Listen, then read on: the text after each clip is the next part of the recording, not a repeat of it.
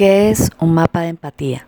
Es un método que utilizamos para colocarnos en los zapatos del cliente, para saber qué piensa nuestro cliente, qué es lo que realmente le importa, cuáles son sus preocupaciones, qué inquietudes y aspiraciones tiene.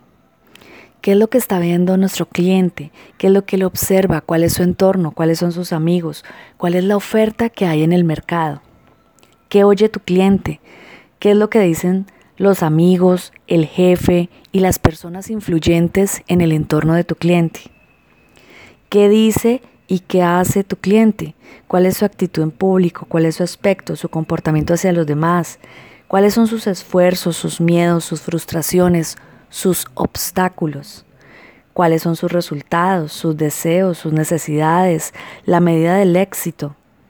Esto nos permite visualizar un poco hacia dónde y en qué forma debemos innovar para poder impactar a ese cliente, para poder atraer a ese cliente dentro del nicho de mercado en el cual nos estamos moviendo.